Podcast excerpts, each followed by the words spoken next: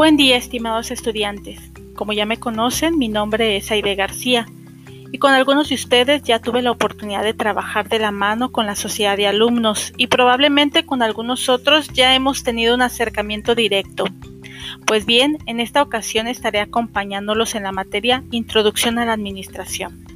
Antes de iniciar formalmente y platicarles acerca de los objetivos de la materia, quiero darles la bienvenida y comentarles que pese a la situación que se vive actualmente en todo el mundo, estoy muy contenta de estar virtualmente con todos ustedes.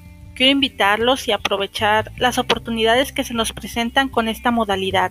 Sé que para muchos estar presente físicamente es sumamente importante. Sin embargo, quiero que juntos hagamos de esta clase un lugar ameno y lleno de buena vibra.